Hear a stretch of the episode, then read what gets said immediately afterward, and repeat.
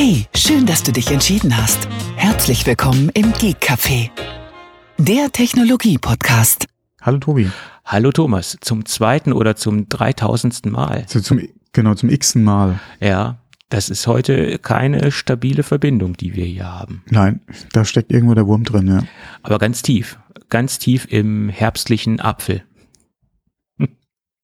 Und, ja, ja, ja, genau, ja, ja. Und ich habe gerade so schön referiert und habe gar nicht gemerkt, dass du schon längst weg bist und ich hatte quasi das erste Thema schon komplett abgeschlossen, äh, weil ich auch nicht auf die auf das Aufnahmefenster geschaut habe und ge nicht gemerkt habe, dass du schon längst du ganz woanders unterwegs warst. Ähm, aber äh, gut, also fangen wir lieber nochmal von vorne an sozusagen.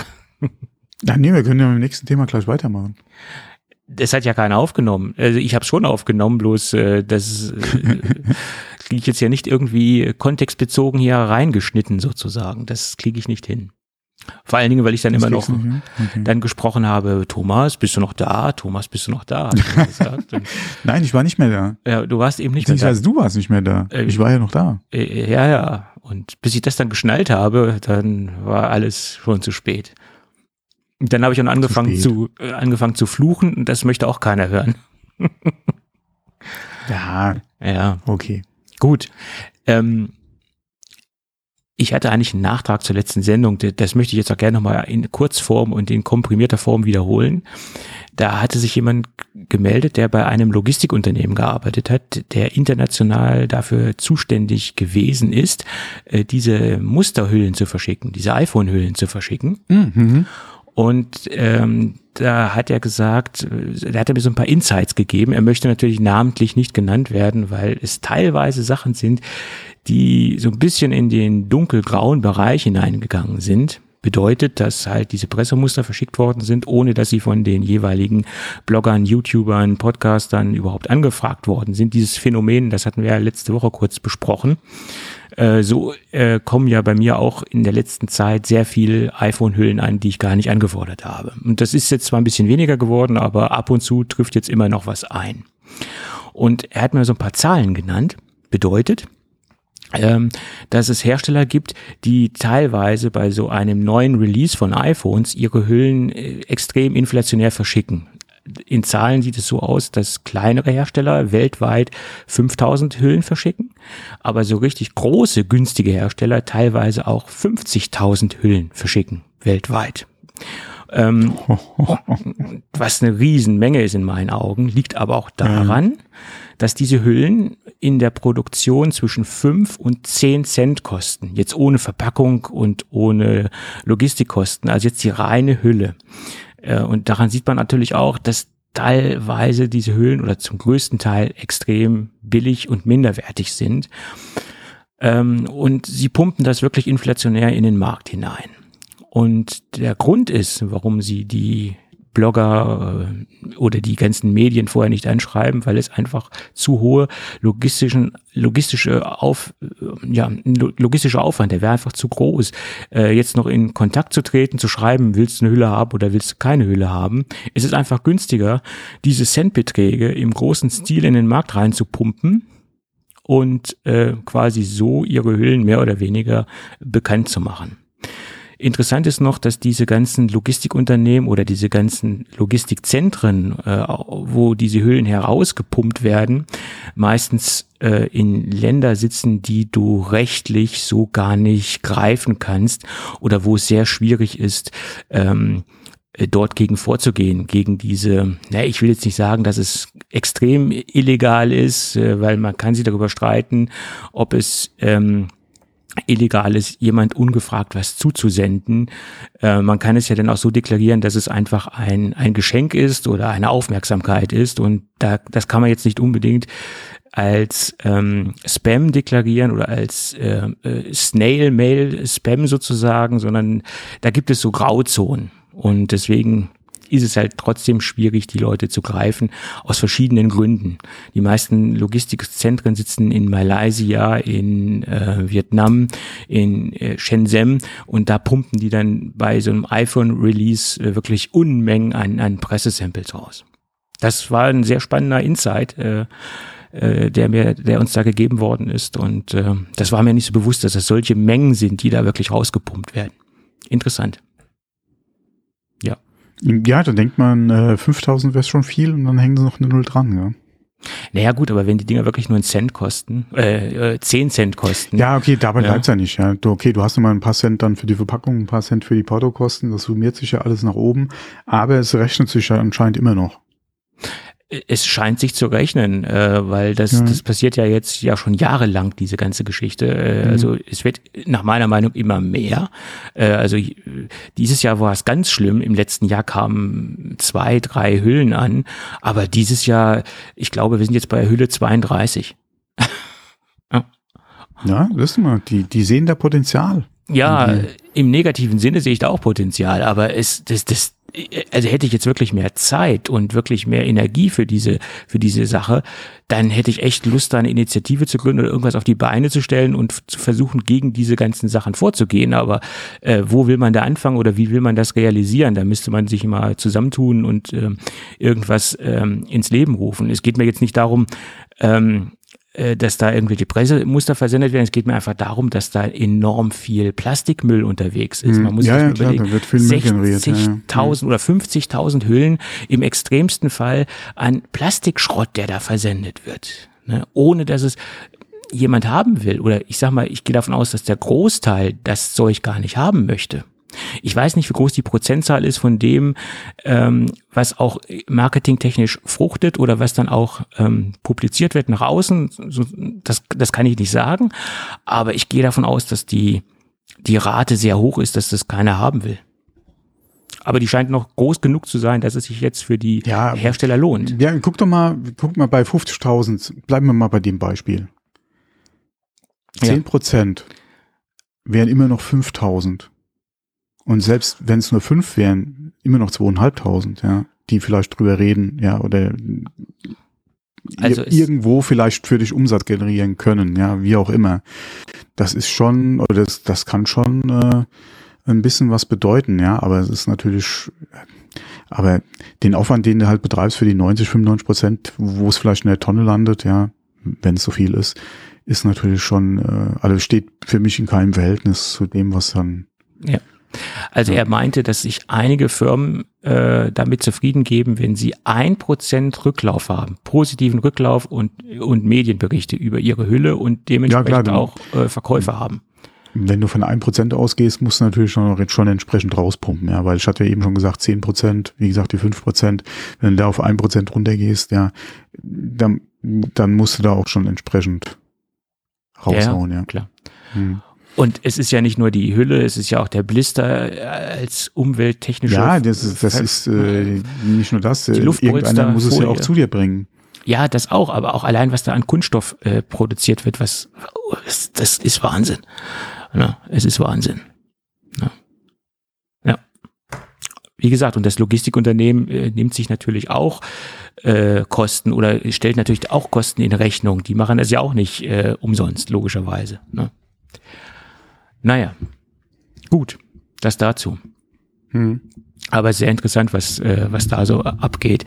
Und ähm, das war mir gar nicht so bewusst, dass das so extrem ist. Ich dachte wirklich, dass das ist in kleinen Mengen, aber äh, das passiert in relativ kleinen Mengen.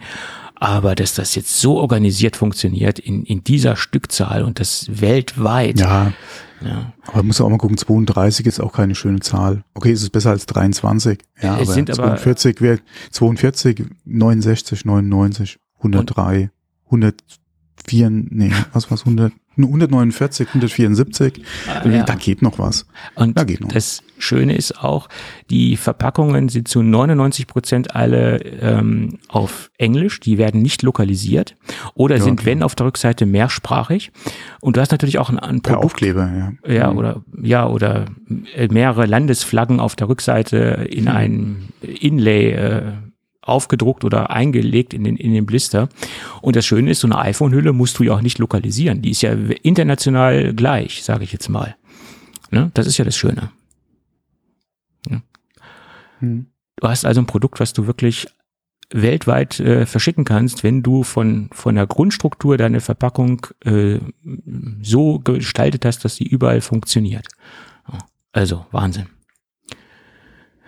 Ja, schöne neue Welt. Gut, das zum Thema Plastikschrott. Ähm, ja. Und dann lass uns nochmal über die dynamische Insel sprechen, über die Dynamic Island. Da hatten wir ja beide letzte Woche darüber philosophiert oder darüber, äh, waren uns ja darüber einig, dass diese äh, dynamische Insel oder die Dynamic Island äh, schnellstmöglich in alle Geräteklassen oder Generationen, äh, Klassen mhm. sind es ja, ja, letztendlich runtertropfen muss, damit sie nicht Schiffbruch äh, erleidet wie auch die Touchbar.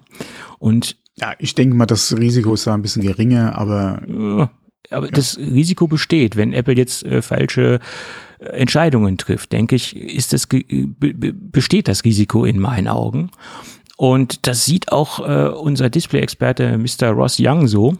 Und Ross Young hat ja in der Vergangenheit, ich wiederhole mich, ich weiß, aber extrem saubere Prognosen abgegeben und er hat also wirklich einen super Track Record, also top. Ne? Das muss man mal so sagen. Und er sagt auch, ähm, er vermutet und er geht davon aus, dass die Dynamic Island im nächsten Jahr, also bei der Generation 15, also beim iPhone 15, auch in die Standardmodelle ähm, reinrutschen wird. Äh, und es liegt auch nicht nur daran, dass, äh, dass ähm, ja, dass es je mehr Geräte existieren mit dieser Funktion, je interessanter wird es natürlich auch für die Entwickler. Liegt ja auf der Hand, das haben wir ja auch in der letzten Folge gesagt. Und ähm, je weniger muss natürlich für verschiedene Geräte angepasst werden, als wenn du eine durchgehende, eine durchgehende Funktion hast. Und das ist ja auch das Touchbar-Problem gewesen. Äh, es war halt nicht in allen Geräten etabliert. Ähm, und ich, ich hoffe mal, dass Apple das nächstes Jahr wirklich bringen wird und dass wir da wirklich äh, sehen werden, ähm, dass ein Feature auch mal schnell runtertropfen kann. Allerdings geht er auch davon aus, äh, dass nur die Dynamic Island runtertropft und kein Promotion Display, also nicht 120 Hertz kommen werden und auch nicht das Always-On-Display. Also das sollen wohl noch zwei Display-Funktionen oder zwei Display-Features sein, die exklusiv für die Pro-Modelle immer noch äh, ja als exklusives Feature äh, bleiben sollen. Na gut. Ob ich jetzt. Ähm ich denke mal, das wird nochmal eine spannende Geschichte werden, weil äh, klar, er sagt jetzt das, wir haben das gesagt, Viele andere sagen das. Es gibt aber auch äh, ein, zwei Stimmen, die äh, sagen, dass Apple es wahrscheinlich den Pro, äh, Pro-Geräten halt vorbehalten will. Mhm. Ähm, Fände ich jetzt eher suboptimal, gerade wie wir es jetzt zur Folge ja auch schon besprochen haben, die Probleme, die es geben kann, gerade auch dann, wenn halt ähm, die APIs jetzt äh, dann verfügbar sein werden für die ganzen Entwickler. Ähm, was mich mal in dem Zusammenhang interessieren würde, ist, wie Apple auf Programme äh, beziehungsweise Apps reagiert, wo die Entwickler ähnliche Funktionalität ähm, einbauen wollen für die Geräte, die halt jetzt keine Dynamic Island haben. Ja. Das würde mich mal interessieren, ob Apple dann sagt, nein, Freunde, so nicht. Entweder wenn sie es halt äh, in die Notch irgendwie mit äh, machen wollen, dass es von da oben auf halt äh, aufploppen würde, ähm, beziehungsweise dann einfach die Funktionalität äh, auch unterhalb der Notch, was natürlich doof wäre, ja, weil du hättest ja noch mehr Bildschirmplatz im Prinzip verloren. Ähm, aber da bin ich mal gespannt, äh, weil es wird Entwickler geben, die, denke ich mal, das auf die älteren Geräte beziehungsweise auf die Geräte bringen wollen, die keine Dynamic Island haben. Mhm. Ähm, da wird es garantiert ein paar Konzepte geben demnächst ähm, und auch ein paar Einreichungen. Und da bin ich mal gespannt, wie Apple darauf reagiert. Ob sie die dann einfach ablehnt, weil sie sagt, die Dynamic Island sind Pro-Features. Entweder eure App unterstützt das oder aber, ähm, beziehungsweise wenn ihr versucht, ähnliche Funktionalität in Geräten ohne Dynamic Island zu machen, äh, dann lehnen wir die, äh, die Apps halt ab. Da bin ich halt mal gespannt. Ähm, und natürlich, wie gesagt, nach wie vor bin ich der Meinung, es muss halt so schnell wie möglich in, die, in, in alle Geräte kommen, äh, in, beziehungsweise in alle iPhones kommen. Und ähm, ich bin da nicht ganz so überzeugt von, dass es 15 dann soweit sein wird, aber hoffen wir mal das Beste. Ja, äh, ich, ich hoffe es auch. Ich hoffe es auch. Hm. Ähm, und es gab auch noch so ein paar ganz interessante Informationen zur Dynamic Island, ob das jetzt, ähm, ob das jetzt wirklich so korrekt ist, da kann man sich drüber streiten. Angeblich soll dieses Dynamic Island Feature an sich äh, so ein Last-Minute-Feature gewesen sein, was ähm, relativ zum Schluss reingekommen ist, weil es sind Support-Dokumente aufgetaucht, wo man jetzt nicht im klassischen Sinn die Dynamic Island abgebildet sieht, sondern dieses klassische ähm, diese längliche äh, Pille mhm. und diese diese Soul, sage ich jetzt mal, in, der, in den Abbildungen. Und dadurch hat man äh, interpretiert man heraus, dass ähm, es erst sehr sehr spät hineingekommen ist, diese ganze Geschichte. Es kann natürlich auch sein, was viele sagen, dass die Abteilungen sehr spät voneinander wussten, dass die Software und das Hardware Department mhm. ähm, ja äh, sehr spät in Kenntnis darüber gesetzt worden sind, was überhaupt featuretechnisch zusammenfließen soll. Ähm, darüber kann das man natürlich. Das wäre eher so mein, mein Verdacht. Ähm, ich ja. denke nicht, dass das wirklich in den letzten vier Wochen zusammengeklöppelt wurde. Ja. Dass da irgendwo einer noch die, die, äh, die Idee hatte und das dann schnell umgesetzt wurde. Ähm, eher gehe ich mal davon aus, dass gerade in den ganzen ähm, Dokumenten, ja, äh, wo halt Bilder eingesetzt werden mussten, Platzhalter platziert wurden. Und dass ja. davon dann einige halt nicht rechtzeitig ausgetauscht wurden, bevor dann das Gerät da war, beziehungsweise das Material dann rausging, unter anderem an die Presse, beziehungsweise bei irgendwelchen Patentanträgen etc. Dass da, wie gesagt, diese Platzhalter noch drin waren, um halt nicht vorher irgendwelche ähm, ja, Spekulationen einfach auszulösen. Ja, beziehungsweise das halt zu früh äh, irgendwo halt äh, rauskommt. Ja. Die Geheimhaltung halt dementsprechend mhm. äh, sicherzustellen. Und ja. ich meine, dieses Notch-Pill-Design oder dieses äh, Hole-Pill-Design, wie man es auch nennen mag, das war ja schon relativ äh, früh geleakt, in Anführungsstrichen. Ja, das ist ja im Prinzip die Hardware. Ja. Und die Hardware sozusagen. Und was Apple dann daraus gemacht hat, das war ja mhm. in der Form äh, keinen bekannt. Das war ja eine Überraschung, mehr oder weniger. Mhm. Ja. Es gab dann ganz kurz davor noch ähm, Spekulationen und Gerüchte, dass äh, es zwischen ähm, dem Loch und der Pille äh, mhm. äh, zugemacht werden kann, äh, vom OLED-Display her farblich gesehen, aber von, mhm. ein, von einer Dynamik war im Vorfeld nach meiner Meinung gar nicht die Rede. Ja. Nein. Mhm. Na gut. Ähm, ich glaube auch nicht, dass man sowas kurz vorher hardware-technisch, äh, software-technisch äh, noch entwickeln kann. Äh, das glaube ich nicht. Also da, da, ich gehe eher davon aus, dass das aus geheimhaltungstechnischen Gründen naja. äh, ganz, ganz spät an die an das Hardware-Department mhm. weitergegeben worden ist und äh, das ist halt dann erst, das ist halt dann als Platzhalter, wie du es eben sagtest, auch in mhm. den Support-Dokumenten so ja. Äh, aufgetaucht ist. Ja. ja. Naja, gut. Ähm, das kann, was heißt kann uns, aber kann Apple ja auch nur recht gewesen sein, weil wenn du mal guckst, wie schnell nach der Vorstellung der Dynamic Island die ersten Android-Launcher schon ähnliche Funktionalität äh, umgesetzt mhm. haben. Ähm, und was du jetzt mittlerweile entsprechend später oder jetzt aktuell äh, schon für Sachen siehst äh, auf diversen Android-Launchern, ähm, ja, da sind äh, einige Entwickler schon äh, sehr schnell dabei, ja. Ich gehe davon Stell dir vor, sowas wäre wär raus gewesen, bevor äh, die Apple Keynote gewesen wäre, ja. Da setzt Apple wieder einen Maßstab und alle anderen werden es wieder kopieren. Also, was heißt alle anderen? Ich bin mal gespannt, wenn, ob, ob irgendein Android-Hersteller das standardmäßig demnächst auf seinen Geräten hat, weil momentan, wie gesagt, Third-Party-Entwickler, Launcher-Entwickler, ähm, das ist ja oder das, das, das konnte man ja äh, quasi äh, als gegeben voraussetzen. Ja, Apple zeigt sowas und dann machen sich die ersten Bastler dran und fangen an, äh, das entsprechend umzusetzen. Ähm, interessant wird's halt, wenn halt wirklich der erste Hardware oder die erste Hardware direkt mit so einem ROM halt ausgeliefert wird. Ja, natürlich. Das wird halt nochmal eine spannende Geschichte, weil was interessiert mich irgendein Third-Party Hersteller, der im Hobby äh, das Ding äh, zusammenbastelt.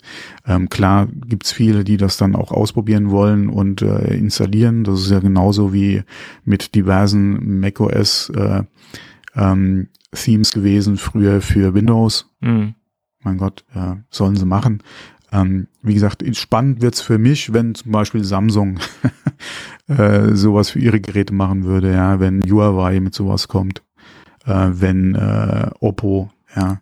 Ja. Wer auch immer dann direkt Geräte mhm. mit sowas ausliefert und vielleicht in der Präsentation dann auch zeigt. Das wird halt nochmal eine, eine, eine spannende Sache. Ähm, ich gehe davon aus, dass wir es sehen werden. Es ist ja. halt dann mal die Frage, wer wird der Erste sein? Beziehungsweise, inwieweit wird es überhaupt noch so ein Thema sein, wenn vielleicht wirklich der Trend bei den, sagen wir mal, großen Herstellern dahin geht, dass sie eh alles äh, unter das Glas bringen wollen. Mhm. Das ist halt nochmal die andere Frage, aber gerade jetzt auch bei denen, die sowieso schon die ganze Zeit mit irgendwelchen äh, Pinholes und so arbeiten, bin ich mal gespannt, ja, ähm, wann dann Geräte kommen, die dann von, von Werkseite aus dann auch eventuell so eine ähnliche Funktionalität wie die Dynamic Island dann haben. Mhm.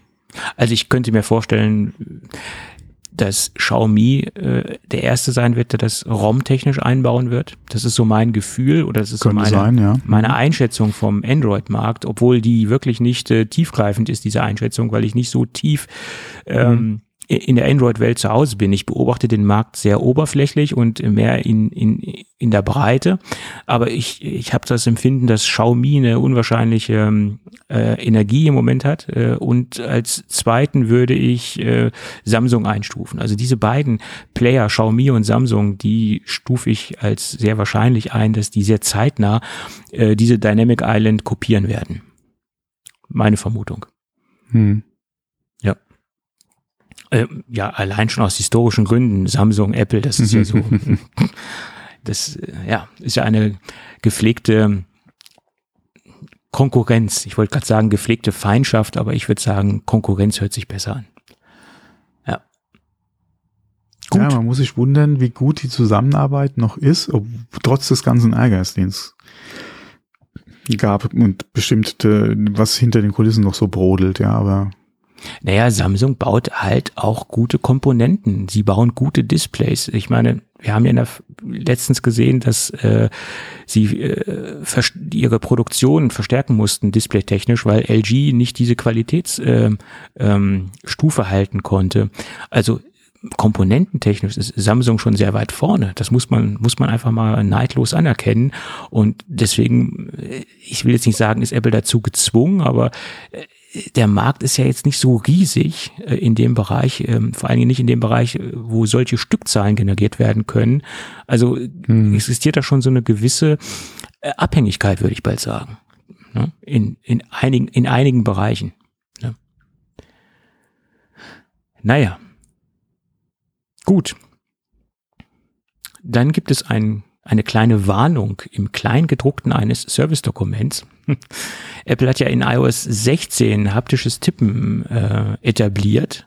Bedeutet, äh, wenn ich jetzt ähm, in der Tastatur unterwegs bin, dass ich dann ein, ein Feedback bekomme, ein, haptischen, ein haptisches Feedback bekomme. Das ist ja jetzt recht neu äh, in der iOS-Welt. Äh, die Android-Welt äh, lächelt müde darüber, weil dieses Feature gibt's da schon sehr lange.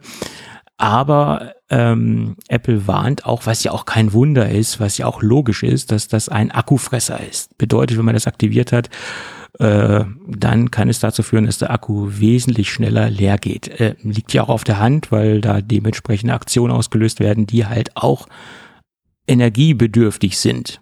Also ähm, ich fand es nur lustig, dass sich da so viele drüber aufgeregt haben, in Anführungsstrichen, oder so viele empört haben, dass das ein Akkufresser ist. Wenn man mal logisch darüber nachdenkt, was da in Bewegung gesetzt wird, ist das doch klar, dass das Energie benötigt.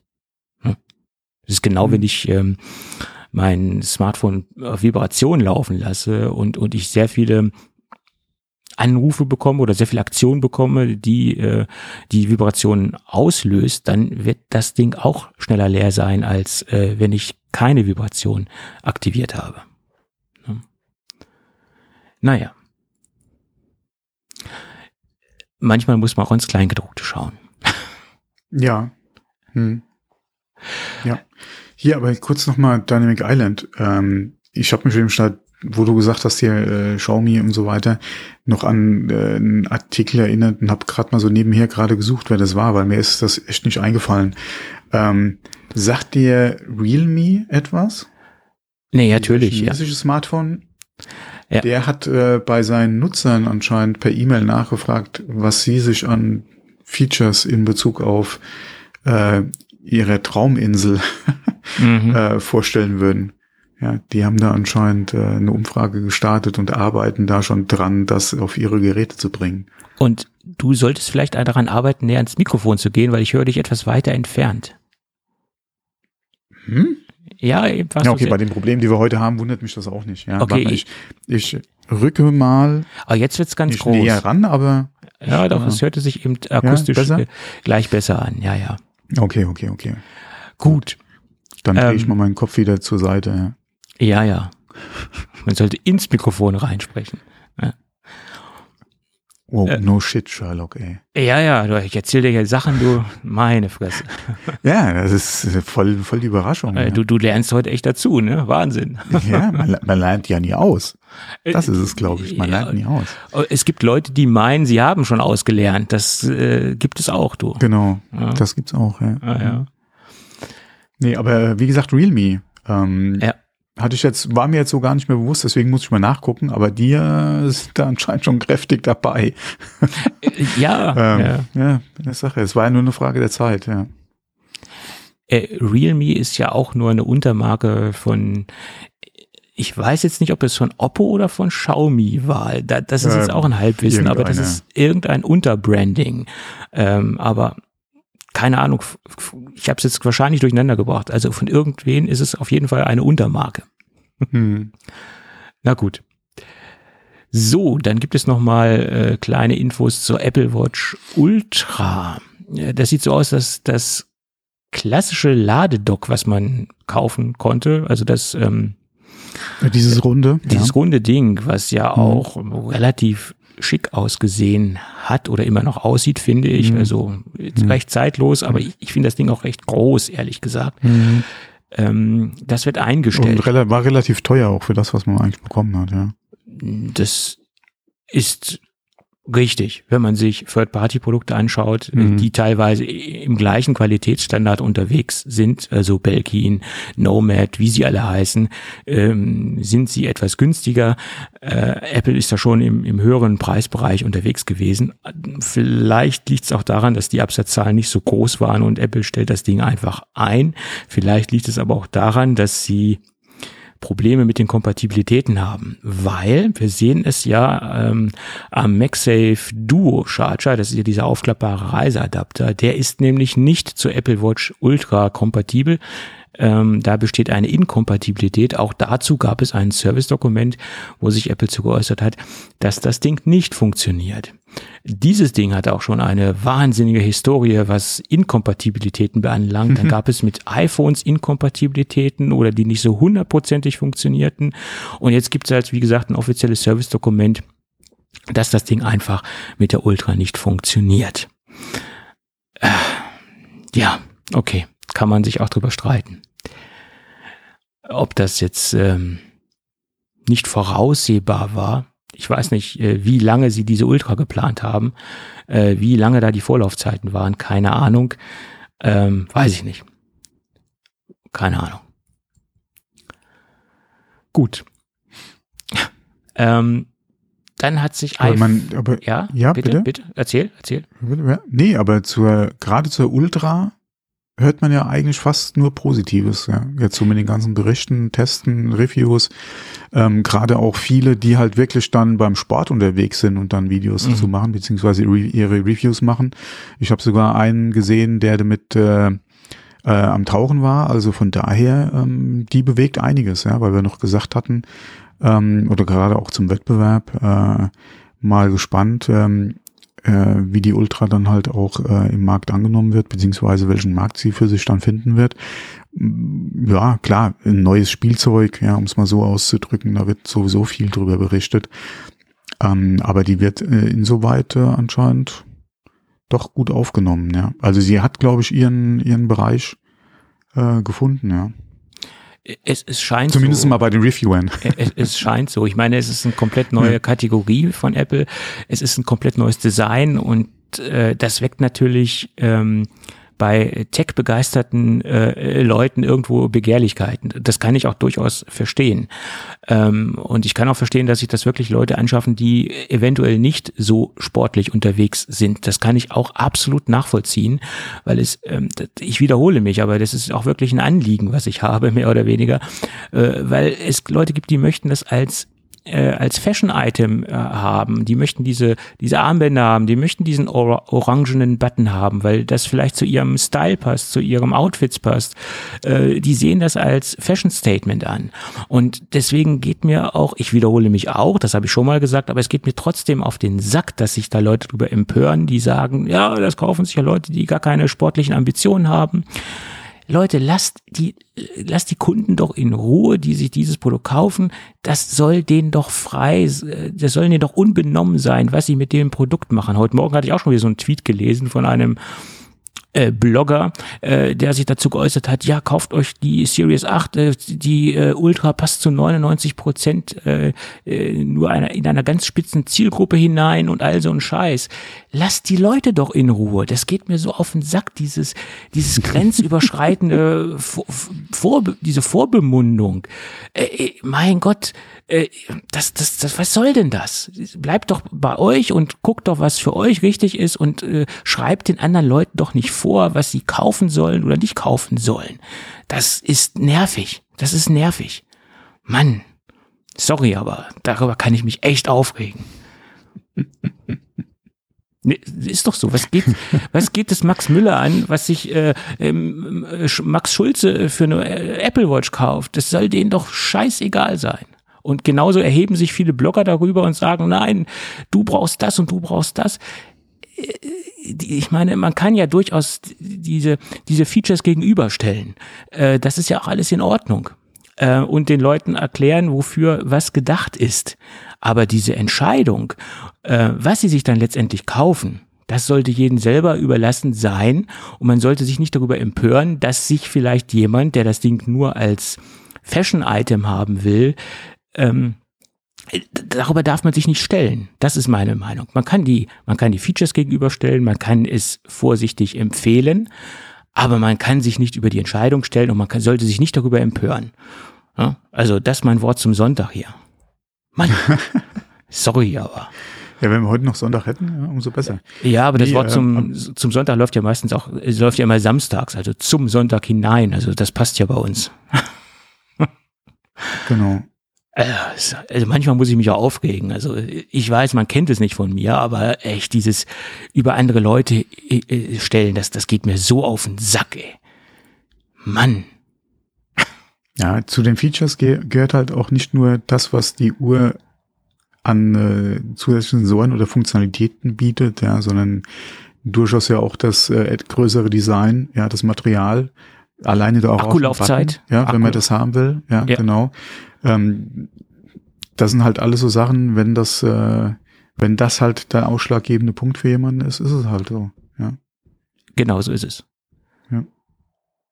Und es gibt also ich mache es jetzt nicht von einem orangenen Button abhängig. Ja, Nein, aber, aber, es gibt kein. Wem das so gefällt, ja, warum nicht? Ja. Es gibt halt kein Titangehäuse äh, im Series 8 Bereich. Du musst halt in die Ultra-Version ja. hineingehen. Punkt. Hm.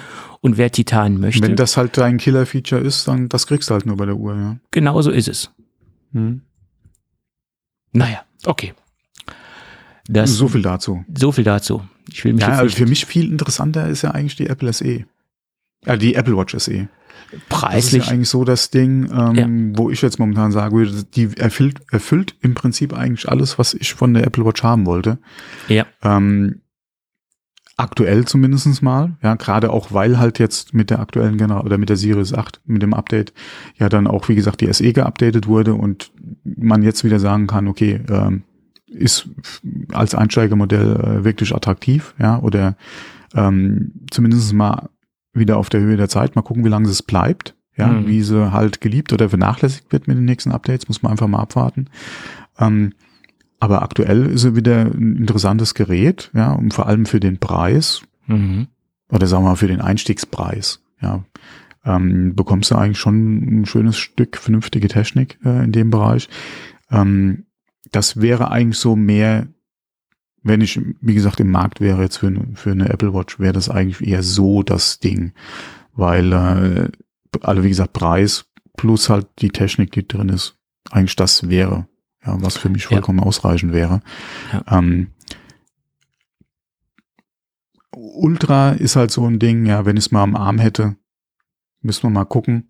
Ja, aber auch da hört man eigentlich viel Positives, gerade weil sie halt relativ leicht ist für ihre Größe. Ja. Ähm, wo viele sagen, man soll sie, also wenn man Interesse dran hat, sollte man sie auf jeden Fall vor Ort mal sich ans Handgelenk binden und mhm. sich selbst ein Bild draus machen und die nicht vorher direkt ausschließen. Also wenn, ja. wie gesagt, wenn halt der Preis jetzt nicht das ausschlaggebende Feature ist, ja, sondern man wirklich sich unsicher ist, was Größe, vor allem mal bei Gewicht betrifft, ja, dass man sich halt denkt, große Uhr, ja, schweres Ding am Handgelenk, ähm, sie ist überraschend leicht äh, und ähm, äh, wie gesagt, am Handgelenk muss man es einfach mal sehen. Ja, es ist halt sich vorzustellen, beziehungsweise auf Bildern immer schwierig, ja, weil das eigene Handgelenk ist immer nur was anderes, ja. Ähm, aber viele sind da auch gerade in den Berichten halt äh, positiv überrascht, ähm, wie gut sie dann doch funktioniert. Also wie gesagt, mein Gott, ich habe sowieso, also bei mir denke ich mal, wird es jetzt so viel nicht ausmachen, die, die Ultra von der Größe her. Ähm, denke mal, meine Frau wollte sie jetzt allein schon wegen der Größe nicht haben, ja. Ähm, aber das ist halt, wie gesagt, wenn man Interesse daran hat, sollte man sich das Ding, denke ich mal, im Apple Store ans Handgelenk äh, kleben, beziehungsweise mal umlegen und dann sich selbst ein Bild machen, ja. Mhm. Aber es ist schon viel Geld. Ja, das ist schon viel Geld. Obwohl ich ja preislich immer noch positiv überrascht bin, muss ich sagen. Äh, sie hätte noch teurer sein können, klar. Ja, sie haben diese ja. magische Grenze selbst in Deutschland nicht über, überschritten, 999 Euro. Das ist, denke ich, noch sehr okay. Aber das definiert auch jeder anders. Ne? Ja, klar. So ist ja, es. Ja. Das hatten wir auch schon gesagt, ja. Ja. Von daher. Gut. Gut, aber du wolltest ja äh, noch was anderes ansprechen. Ja, ja. Ich wollte noch ein bisschen über das äh, Teardown von iFixit sprechen. Äh, das war ja zur letzten Sendung noch gar nicht online. Da hatten wir ja einen anderen Kollegen ähm, zitiert mhm. und über andere Erkenntnisse von einem äh, anderen Kollegen gesprochen. Und mittlerweile hat auch iFixit die ganzen Thesen nochmal bestätigt ähm, ähm, von dem Teardown in Anführungsstrichen vom, vom Kollegen.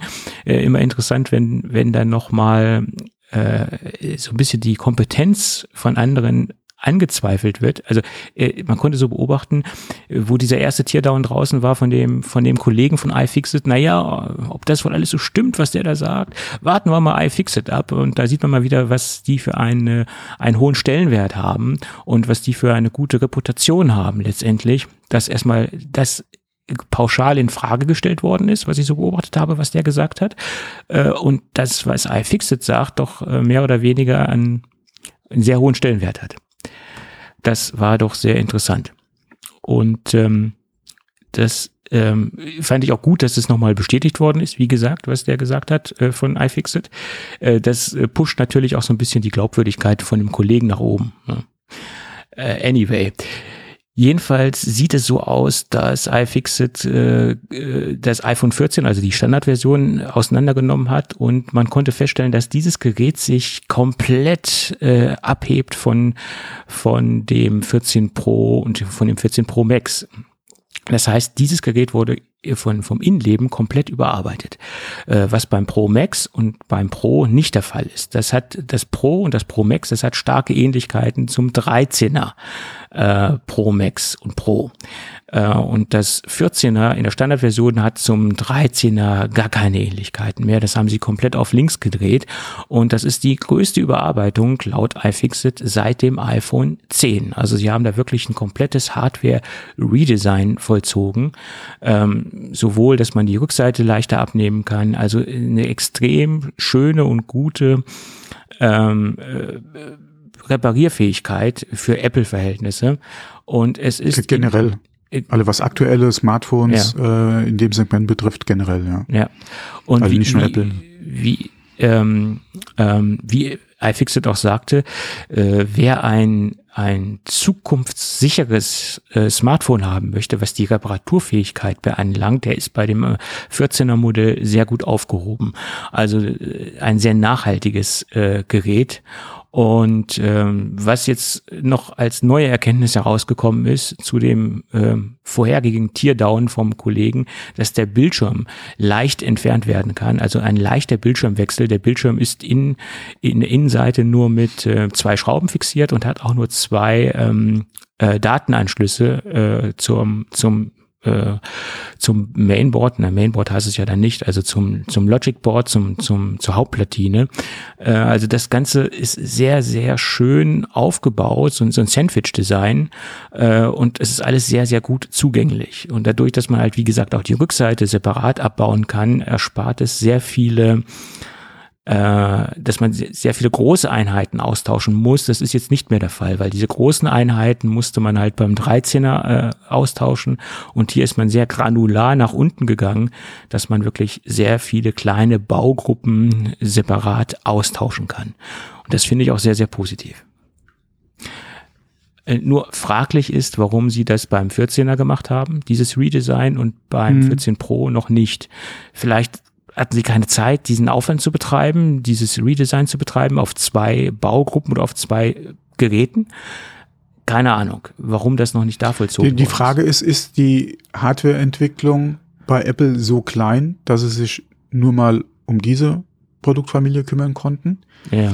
Oder arbeiten die so unabhängig voneinander, ja, die Teams, ja, dass, äh, nee, ich denke mal, das wird eher am, am Aufwand gelegen haben, wobei ich nicht wie gesagt, ich kann nicht ganz nachvollziehen, warum man das nicht dann auch direkt auf die Pro-Modelle äh, übernommen hat. Gerade weil, und das kann ich nur empfehlen, es gibt äh, ähm, sehr gutes Video äh, ähm, von, äh, also nicht von iFixit direkt, sondern von dem anderen, der das äh, zuerst da gemacht hatte. Mhm. Ein sehr schönes Video, wo er das komplett zerlegt und man da auch das, was wir gesagt hatten, mit äh, Face ID auch gerade die unterschiedlichen, oder dass es halt mit jetzt zwei Module sind, ähm, was man da sehr schön sieht. Ähm, wo er dann, äh, wie gesagt, Display, Rückseite, äh, Innenleben, ja, wo, wo er das alles sehr schön zeigt. Ähm, das ist wirklich schön gemacht, um es mal so auszudrücken. Ähm, und äh, lohnt sich auf jeden Fall, sich das mal anzugucken. Ähm, wie gesagt, die Frage ist halt wirklich, warum jetzt nur beim 14er und werden wir beim nächsten iPhone das dann über alle Geräte hinweg sehen, weil es macht natürlich durchaus Sinn. Was natürlich immer noch so eine Geschichte ist, ist halt, kriegst du das nochmal, solltest du das zu Hause selbst machen, kriegst du das nochmal so wasserdicht zusammen, ja, wie es vom Werk aus kommt. Ja. ja. Ähm, ja. Das ist halt die Frage, genauso äh, beim Akkuwechsel. Ähm, der wird ja hier mit den ähm, äh, ähm, Kleber fixiert, den du ja rausziehen kannst, ja, wie man es ja hier auch von dem einen oder anderen Tesa-Produkt kennt, ja, mhm. Äh, wo sie auch immer sagen, kleben statt schrauben, ja. Mhm. Ähm, kriegst du das so noch mal baust, ja. Ähm, trotzdem, wie gesagt, äh, angucken würde ich mir es schon mal, weil es ist schon sehr interessant gemacht äh, zu sehen oder vor allem dann auch zu sehen, was Apple da äh, mittlerweile mit äh, oder wie weit sie da sind, wenn man mal guckt, wie der Trend ja eigentlich war und wie du jetzt mit den aktuellen Geräten das ja im Prinzip schon wieder ein bisschen zurückdrehen kannst. Hm. Man hat ja da alles hier möglichst äh, ein Teil ja draus gemacht in den letzten Jahren, äh, gerade um das halt so kompakt und äh, und äh, möglichst äh, auf engstem Raum halt zusammenzukriegen und jetzt sind, oder ist man im Prinzip dabei, die einzelnen Komponenten ja äh, wieder in, in einzelne Komponenten zu machen, äh, austauschbar zu machen, beziehungsweise repariert, äh, reparierbar zu machen. Und das ist schon schön zu sehen, ja, bei dem Gerät. Ja. Ja, ist sehr, sehr erfreulich, äh, was man da gesehen hat, auf jeden mhm. Fall. Ja, wie, ähm, wie, gesagt, für den normalen Zuhause würde ich mal sagen, eher nicht Bastel mhm. äh, begeisterten äh, iPhone-Nutzer vielleicht nicht ganz so interessant, ähm, aber für alle anderen. Ja, auf jeden Fall. Ja. Auf jeden Fall.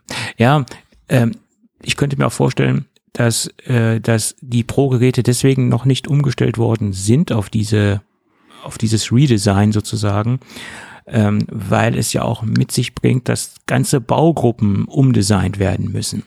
Und beim 14er sieht man ja auch, dass sich viele Baugruppen sehr stark äh, dem 13er ähnlich sind und dass eventuell dieser Aufwand, äh, die ganzen Baugruppen umzugestalten, einfach für beide ähm, zu schwer war, das für beide Geräteklassen äh, auf einmal zu schwer war, das umzustellen. Das könnte ich äh, noch, äh, würde ich noch vermuten. Ja, weil es ist ja viele granulare Arbeit, die da nötig war, da so tief reinzugehen in das, in diese Veränderung. Ne? Hm. Möglich, möglich. Äh, Apple wird es sicherlich äh, genauer wissen, warum sie es nicht gemacht haben. Aber äh, kann halt kann, kann halt vieles mit äh, hineinspielen, auch die Lieferfähigkeit von von neu gestalteten Baugruppen gegenüber den etablierten Baugruppen, die es schon im 13er gibt etc. Das kann ja alles mit hineinspielen, Chipkrise, Lieferfähigkeiten, ähm, who knows, Umstellung der Produktionsstraßen und so weiter. Keine Ahnung. Keine Ahnung. Ja, aber bei Umstellung der Produktionsstraßen hattest du das äh, gelesen, dass Apple plant bis 2025 die iPhone-Produktion ähm, äh, oder ein Groß, was heißt ein, ja doch ist eigentlich schon ein Großteil der Produktion nach Indien zu verlegen. Die planen äh, bis zu 25 Prozent der iPhones dann in Indien zu produzieren. Das fand ich auch sehr interessant. Klar, 2025 ist noch ein bisschen hin, aber wenn man mal guckt, was da an Aufwand beziehungsweise an Logistik noch hinten dran steht, ist es ja eigentlich gar nicht mal so lange. Ähm, Nein. 23 ist im Prinzip schon gelaufen, ja. Äh, und je nachdem, wann sie es planen für 2000, beziehungsweise wenn man mal guckt, wie lang der Vorlauf sein sollte für einen Verkaufsstart, dann ähm, quasi am September wieder mit neuen iPhones, ähm, äh, ist schon ein recht, äh, recht großes Ziel, würde ich mal sagen. Ja, ja, und wenn man auch äh, in Betracht zieht, dass sie ja mit Indien so einige kleine Probleme haben, nicht nur kleine, sondern auch größere Probleme, dann ist das schon sehr ambitioniert, was sie da äh, vorhaben. Mhm. Also 25, das, das ist schneller, mein Gott, bald ist Weihnachten. Also, verstehst du, wie schnell die Zeit Ja, ja, ja dieses ne? Jahr ist im Prinzip äh, ja, so gut wie gelaufen, ja, ja. So sieht's aus. Okay, äh, jetzt, wir wollen mal hoffen, dass im Oktober jetzt wirklich noch was passiert in Bezug auf Max. Äh, ja. Ähm, mhm. Aber äh, ansonsten ist das ja ja im Prinzip ja, man macht immer Witze im Januar, bald ist Weihnachten, aber es ist ja wirklich bald Weihnachten. Äh, jetzt. Ja, das ist so. ja, also man kann auch davon ausgehen, dass im Oktober noch ein Event stattfinden wird. Es gab jetzt so einen schönen, mhm. schön, so einen schönen ähm, Leak von, von Logitech, un, un, äh, unbeabsichtigt. Da haben sie die neueste Generation von ihrem, ihrem Pencil oder für den Crayon, heißt ja das Modell von, von Logitech, äh, mhm. gezeigt. Und in der Kompatibilitätsliste wurde dann auch das neue iPad Pro angeführt, was es noch gar nicht gibt, also das kommende iPad Pro.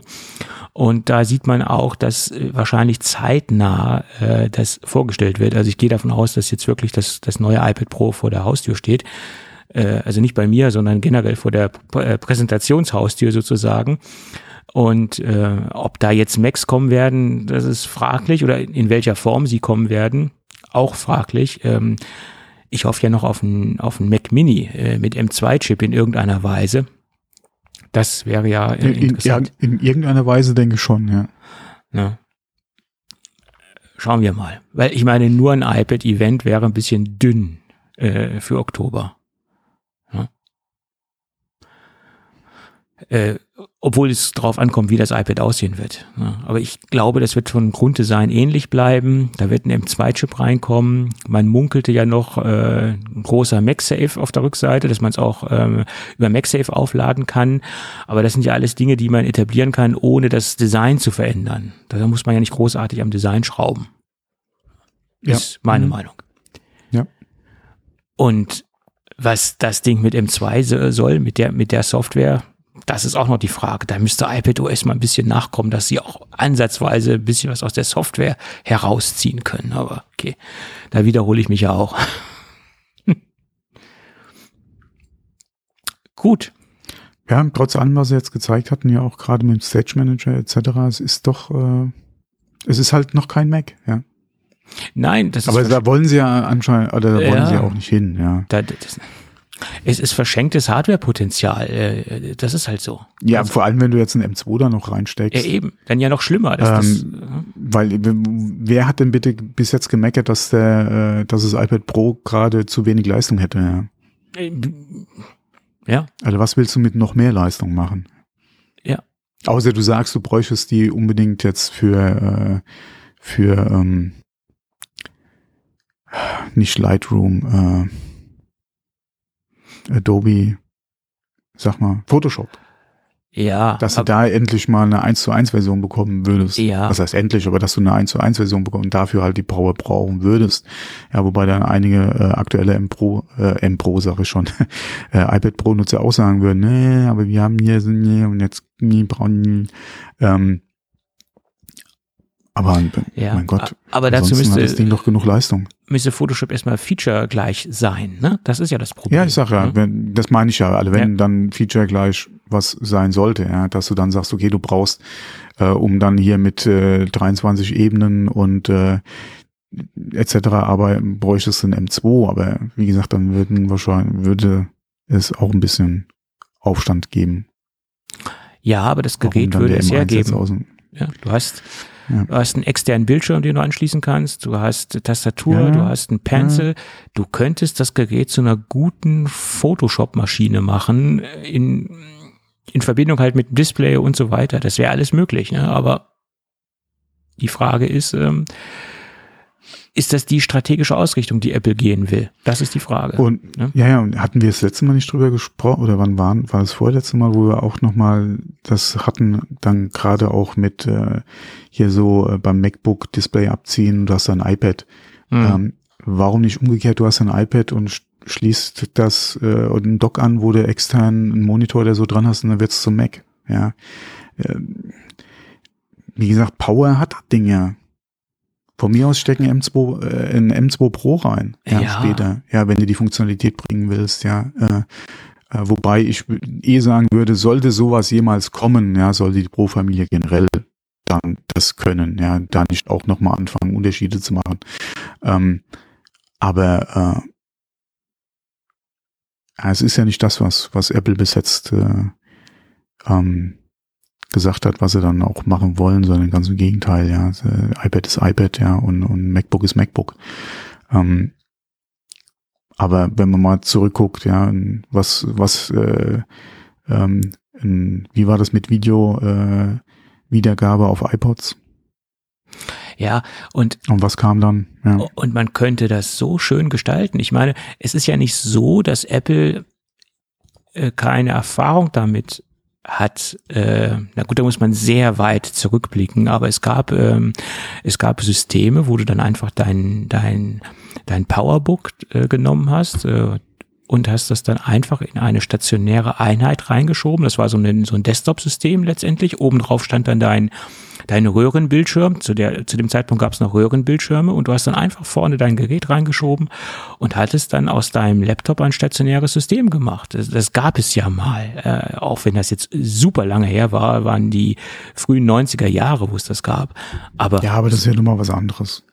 Hier geht's ja um ein iPad, was, äh, was dann zum, zum Mac quasi äh, Ja, du, du könntest würde. doch äh, ein, ein Studio-Display machen, wo du einen Einschub hast für, für, ein, für ein iPad, was du hinten reinschiebst oder an der Seite oder auch irgendwo anders hineinschiebst oder vielleicht auch äh, einfach nur anschließt, äh, wo du dann aus deinem Studio-Display ein, ein Mac machst letztendlich. Und nur äh, und es wird nur ein Mac aus dem iPad, wenn du es auch wirklich konnektiert hast mit dem stationären Ja, ja, das System. ist ja das, was ich eben gesagt hatte. Ja, Ja. aber das ist, wie gesagt, das ist noch was anderes als das Beispiel mit dem, äh, äh, was du vom, vom Laptop zur Dockingstation Ja, gut. und dann halt mit Ja. Geräten arbeiten. Ähm, aber äh, ja, das sind halt so Funktionen, die, die unser eins oder viele ja so ins Gespräch bringen oder sich wünschen würden. Wie gesagt, Apple ist noch nicht so weit. Ähm, mal gucken, ob sie jemals so weit sein werden oder ob dann noch mal was ganz Neues kommt, ja, was dann nach Mac, nach iPad kommt, was dann vielleicht alles verbindet, ja. Ähm, Ja. Die Frage ist, warum macht's Apple halt jetzt nicht? Ja, sie könnten es ja. Ja. Auf jeden Fall. Warum macht es halt nicht, ja? Es wäre ein leichtes, das zu machen. Wir stellen es uns leicht vor, sagen wir mal so. Naja, du bist auf der gleichen Aber, äh, Chip-Plattform unterwegs. also ja, ist die- von, äh, von hardware-technisch, da hast du die Voraussetzungen, um das machen zu können, klar. Ja. Ja, ja. äh, ich glaube, Apple hat wirklich Angst davor, sich da potenzielle Kunden in irgendeiner Weise abzuschneiden oder zu verlieren, äh, weil so nach dem Motto, lieber verkaufe ich zwei Geräte als nur ein Gerät. Äh, Man könnte aber so argumentieren, eventuell erschließe ich mir auch ganz neue ähm, Kundengruppen. Einmal das, Ne? einmal das und äh, vor allem halt auch die, die dann sagen, okay, äh, Apple ist jetzt nichts für mich, ich kaufe mir dann eine Windows-Kiste, ja. Ja. Aber wenn dann das Argument dazu käme, du kannst zwei Dinge mitmachen, du hast einmal iPad OS und einmal Mhm. Mac OS, Ja. dann könnte es vielleicht für die Leute interessant sein, die sich das vorher nicht leisten konnten, wollten. Aber wenn sie dann dieses Argument haben, ich habe jetzt zwei in eins, vielleicht kaufen sie es dann doch. Also so könnte man auch argumentieren. Ne? Aber okay. Egal, wir können es nicht ändern. Aber zwei in eins ist ein super gutes äh, Stichwort für, für das Gadget, was ich noch äh, besprechen möchte. Und wer mich kennt, der weiß ja, dass ich meinen Schreibtisch äh, oberflächentechnisch immer so ein bisschen dynamisch äh, gestalte. Äh, der Schreibtisch an sich ist sehr statisch, den kann ich auch so in der Bauform aus meinem Arbeitszimmer schlecht herausnehmen, weil es doch ein ziemliches, äh, äh, ja, Letztens sagte jemand, das ist ja ein Okolyt.